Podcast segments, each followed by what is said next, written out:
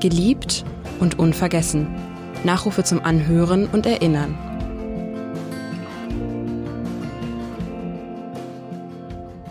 Eberhard Möbius, Urgestein der Hamburger Kulturszene, Schauspieler, Theatergründer und Kabarettist, geboren am 11. Oktober 1926 in Wernigerode, gestorben am 10. Juni 2020 in Hamburg. Er wurde 93 Jahre alt. Wer war Eberhard Möbius und wie war Eberhard Möbius? Darüber spreche ich mit Klaus Schümann, Herausgeber und Chefredakteur des Klönschnack und langjähriger Weggefährte von Eberhard Möbius, der einfach nur Möbi genannt wurde. Mein Name ist Edgar Sebastian Hasse. Guten Tag, Herr Schümann. Eberhard Möbius wurde in Wernigerode im Harz geboren. Wie kam er nach Hamburg und wie wurde er zu einem Quidje, zu einem zugereisten Hamburger, zu einem Hamburger aus Leidenschaft, wie ihn Olaf Scholz einmal genannt hatte? Möbi, ähm, ich müsste jetzt eigentlich Möbi klassisch beginnen mit seiner Begrüßung. Ist das nicht schön? Hm. Einer seiner Sätze, die ungefragt zuerst kam. Können wir jetzt auch sagen, ist das nicht schön? Ja. Und ähm, er stand ja in Werningerode als ähm, ja, junger Mann schon auf der Bühne und eckte natürlich auch schon mal an und das äh, gefiel ihm nicht so ganz äh, oder ge besser gesagt, das gefiel ihm überhaupt nicht. Da hat er dann äh, ja, seine Koffer gepackt und ist 1958 war es, glaube ich, äh, aus Werningerode raus äh, nach Hamburg. Ganz normal, die Grenzen waren ja noch nicht dicht. Das ging, ja, das ging. Ähm, das fiel ihm natürlich auch nicht leicht, aber äh, wenn schon dann Hamburg, er war ja dann auch so ein bisschen äh, äh wasseraffin, das äh, gefiel ihm schon. Und, ist äh, aber im Harz nicht ganz selbstverständlich. Nee, das stimmt, weil das Wasser so weit weg war, ja. Aber dann hat er äh, natürlich auch seinen Brötchenerwerb verfolgen müssen und das hat er als Kesselreiniger hm, gemacht. Schiffs- und Kesselreiniger. Ja. Eine harte Arbeit für einen schönen Geist. Ja, das ist also eine Basis fürs Leben. Nicht? Also da hat er kräftig arbeiten müssen, hat aber nichtsdestotrotz schon mal die Augen Richtung der Bretter, die die Welt bedeuten, ausgeschickt und hat dann, äh, ich glaube, das hieß Theater 53 in Hamburg, bei Gastinszenierungen mitgewirkt und zwischendurch die Kessel gereinigt. Als Komparse oder hat er dann schon? Nee, Inszenierungen schon. Ach, Inszenierungen er war schon da, äh, hat sich da dann mit breiter Schulter. Das Fantastische an Möbi ist ja, er ist ein kreativer Autor, Kabarettist, Schauspieler, Regisseur, aber er ist auch ein Mann mit Druck, mit Machen, der äh, umsetzen will, der Ziele verfolgt. Also, also er hat so alles aus einer Hand gemacht, ja. sozusagen. Gibt es solche Typen heute nee, noch, die alles können, so Allrounder? Nee, nee gibt es eigentlich, also ich wüsste jetzt keinen, ich will keinem auf die Füße treten, wenn es ihn gäbe, aber mhm. fällt mir ganz spontan keiner ein. Er hat ja auch selber Theaterstücke geschrieben. Ja, er hat eigentlich also alle, alle Positionen einschließlich des Managements besetzt die rund um seinen Kulturauftritt mhm. notwendig waren. Und das also äh, mit kulturellem Können, mit äh, Management-Druck, mhm aber auch mit Menschlichkeit. Mhm. Es, ich, also es gibt kaum jemanden, der, oder ich kenne wenige Leute, die so eine kompakte Menschlichkeit auch an den Tag gelegt haben. Wie hat sich haben. das gezeigt im Alltag jetzt auch mit seinen Mitarbeitenden? Ja, erstmal war er äh, von freundlicher Natur, dass er wenig tadelte. Natürlich konnte er mal sauer sein, wenn ihm eine Szene nicht gefiel, aber er war auch ähm, nachsichtig. Er hat dann auch, das gipfelte in den Klassiker, später in, bei den Aufführungen im, im Schiff. Ähm, irgendeinem Gast fiel, also das Scheppern, das Glas Glas runter und störte natürlich den Vortrag. Da gab es also keine böse Behauptung, sondern konsequent den Satz von Möbi, schmeiß weg, Besitz belastet und die Heiterkeit war auf seiner mhm. Seite. Sie haben gerade das Schiff erwähnt, das war 1975, als er mit seiner Frau Christa ein eigenes Theater gründete, das Theaterschiff, eine schwimmende Bühne. Welche Stücke wurden dort gespielt? Wie war die Rollenverteilung? Christa hat, glaube ich, die Karten äh, abgezogen oder kontrolliert. Und wer waren dort die Schauspieler? Also die haben das Jahr 59 hat er Christa kennengelernt und das war natürlich die Frau seines Lebens. Äh, und die hatte den gleichen Druck und die gleiche Begeisterung für dieses Theaterschiff. Sowas gab es eben bisher noch nicht. Ähm, ja, was haben die aufgeführt? Sie haben kabarettistische Titel sich vorgenommen. Sie haben irgendwann als äh, Kuhlenkamps EWG überleitete in das politische, in die politische EU, hat er sein Europaprogramm äh, natürlich auch durchgezogen. Er hat aber auch viele Gastspiele gehabt und da hat er die tollsten Leute rangeholt. Also ich denke, denke mal an, gut, Heinz Reinke, mit dem war auch befreundet. Gerd Fröbe und Peter Ustinov. Ich meine, die sitzen am Nikolai Fleet mhm. hinter seinem kleinen Schreibtisch und haben dort Lesungen und, und, und ähm, auch Kabarettistisches von sich gegeben. Äh, Otto Schenk war da, äh, ich glaube auch Senta Berger hat sich da mal sehen lassen. Das waren alles äh, klingende Namen. Und das war natürlich für die Hansestadt faszinierend, was dort passierte. Sie sagten eben den Kartenvorverkauf, ja, das haben die beiden natürlich zusammen organisiert. Es gab äh, die klassischen Frikadellen dazu. Und wenn der Vorverkauf Start war, dann standen da schon Hunderte in der Reihe und er begrüßte wie ein Theater äh, Direktor, wie sich das gehört, äh, von Oberdeck das Publikum. Auch entsprechend angezogen. Ja, natürlich. Ja. Und äh, bat dann zum Vorverkauf und ein paar Stunden später war das Ding dann eben Und haben Sie selbst ne? mehrere solcher Inszenierungen erlebt und was hat Ihnen da besonders gut gefallen? Auch von der Atmosphäre? Und warum war das Theaterschiff dann so erfolgreich geworden? Es, es war eben seine Person, seine Persönlichkeit. Er hat äh, die Ansprache geschafft an das Publikum äh, bis hin zu, also, wo seid ihr heute Abend? Ja, wir sind im Schauspielhaus bei Zadek und wo seid ihr? Ja, wir sind bei Möbi.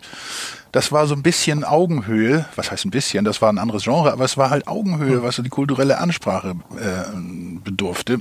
Ähm, er hat es einfach geschafft, äh, durch seine Persönlichkeit äh, als unumstrittener König auf diesem Theaterschiff sich subventionsfrei behaupten zu können. Hm. Äh, wie haben Sie einander eigentlich kennengelernt, Möbi und Sie, Herr Schümann?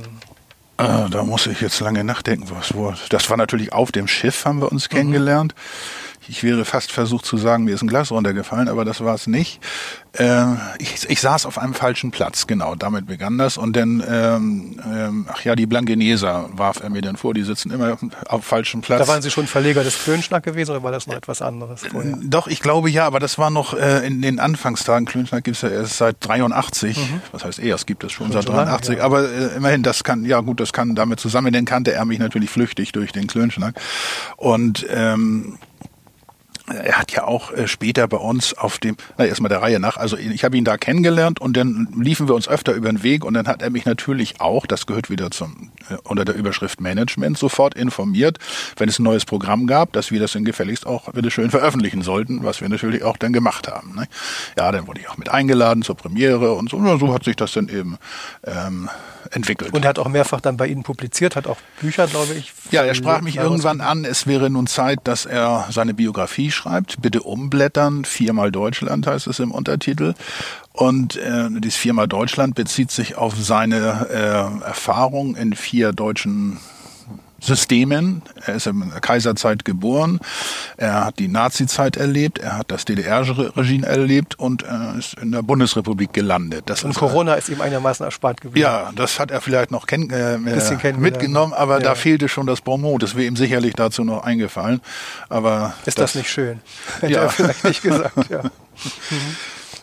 Ja, und dieses Buch ist dann erschienen wo nochmal genau? Das ist im, äh, bei uns im, im Klaus Schümann Verlag erschienen. Ähm, ist das noch zu haben? Das gibt es noch natürlich, ja. Er hat es auch immer, wir haben auch eine stramme Auflage gedruckt, ich glaube 4000 Stück waren das gleich. Er hat auch äh, weiterhin, was ihm sehr, sehr wichtig war, Lesungen gemacht. Er war im Ernst-Deutsch-Theater, er ist bei Peter Tamm im Internationalen Museum oben im zehnten Stock, wo er auch schon immer seine kleinen Vorträge maritimer, äh, kabarettistischer Art gehalten hat. Und er hat aus seinem Buch gelesen und stand dann zur Verfügung natürlich für ähm, ähm, Widmungen, äh, Autogramme etc wo er seinen speziellen Kugelschreiber, äh, Filzschreiber hatte nicht? und auch geübt war und sich auch manchmal sogar individuelle Sprüche überlegte, je nachdem, wer vor ihm stand. Selbst bis ins Detail war er noch kreativ und hat überlegt. Auch im hohen Alter noch natürlich auch, auch im hohen Alter, ja. In der Elbschloss-Residenz. In der Elbschloss-Residenz, das, war ja sein spätes Heim mhm. zum Schluss. Ne? Da hat er Lesungen gemacht, natürlich auch. Und äh, da hat er dann auch zum Tee bzw. zum Kaffee mit Kuchen gebeten. Da haben wir dann öfter noch mal zusammengesessen. Da merkte man schon, äh, das Langzeitgedächtnis war äh, übervoll und das Kurzzeitgedächtnis ließ mhm. auch langsam nach. Wir haben eigentlich Christa und Eberhard Möbius äh, einander kennengelernt. Warum wurde sie so zu seiner großen Liebe? Wo kam das Interesse von Christa her am Theater? Und was war das Geheimnis dieser glücklichen Beziehung? Er hat ja dann auch leider seine Frau verloren.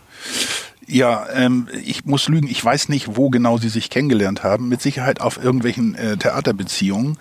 Denn ähm, sie war Feuer und Flamme äh, gleich nachdem sie sich kennengelernt hatten, äh, und seinen Ideen, ich weiß, möglicherweise haben sie sogar zusammen entwickelt, also fortgesetzt und entwickelt sowieso, aber den Gedanken äh, des Theaterschiffes. Ne? Das war auch ihre Leidenschaft. Und das, also wenn man äh, eine Frau spannend und interessant findet und dann kommt noch irgendwie ein gewisses Interesse äh, von, äh, äh, nennen wir das mal, äh, beruflichen äh, Möglichkeiten hinzu, ja, das ist natürlich dann die perfekte Beziehung. Nicht? Und die haben das wirklich, die sind als Duo aufgetreten, die sind zusammen unterwegs gewesen und äh, ihre Krankheit kam ja dann fast von heute auf morgen. Das war eigentlich für ihn sehr, sehr tragisch äh, und ein großer Verlust. Und er hat ihr aber nach dem Tode jeden Tag einen Brief geschrieben.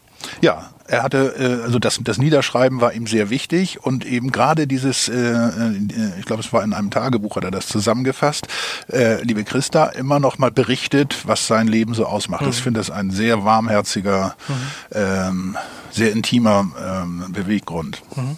Er war ja, wie Sie auch schon geschildert haben, ein sehr humorvoller Mensch und einige Sprüche sind inzwischen legendär. Ihr Lieblingsspruch ist von ihm? Ähm, der ist etwas länger. Er hat ja, äh, er ist ja der Mann für Neujahrsansprachen und hat ja im äh, Winterhuder Fährhaus jahrzehntelang die Neujahrsansprachen gemacht.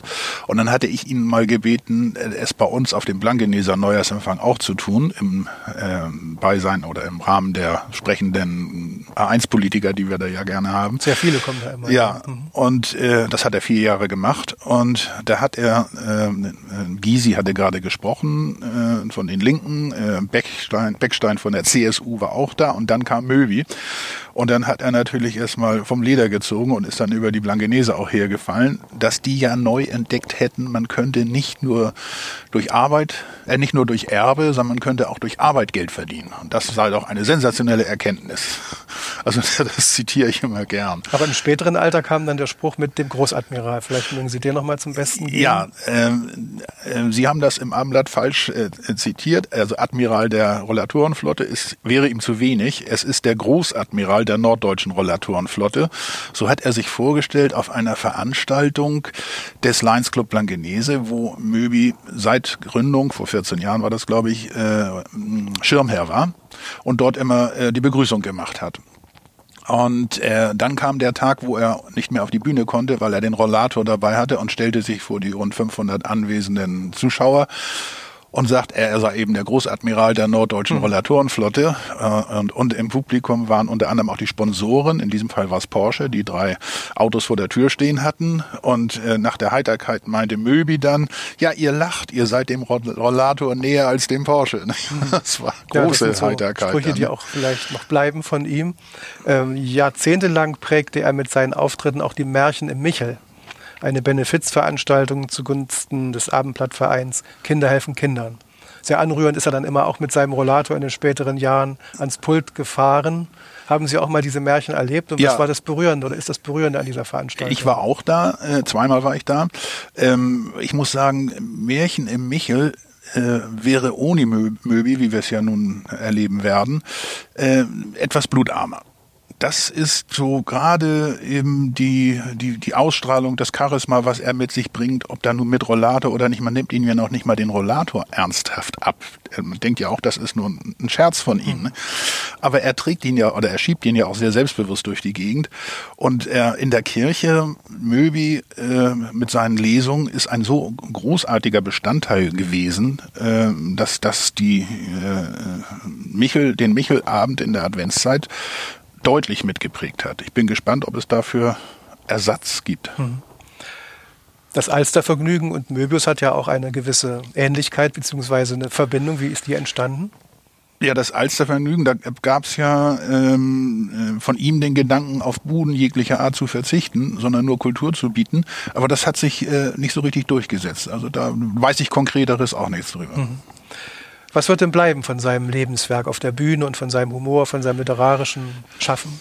Also Möbi ist jemand, der wird bleiben. Der wird im, im, bei vielen äh, äh, mit seinen Auftritten, mit seinen Scherzen, mit seinem Charme, mit seiner Freundlichkeit im, im Kopf bleiben. Was ich erstaunlich finde, dass doch viele Jüngere ähm, sagen, Möbi, ja, das ist doch der mit dem Schiff oder Möbi ist doch der, äh, meinetwegen auch noch wie jüngst einer, Möbi ist doch der mit dem mit der Rollatorenflotte. Ne?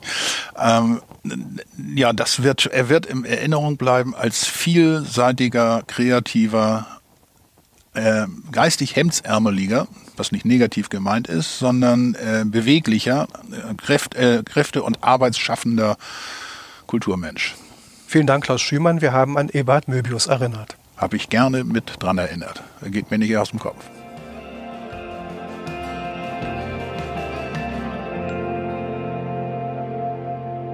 Weitere Podcasts des Hamburger Abendblatts finden Sie auf abendblatt.de slash podcast.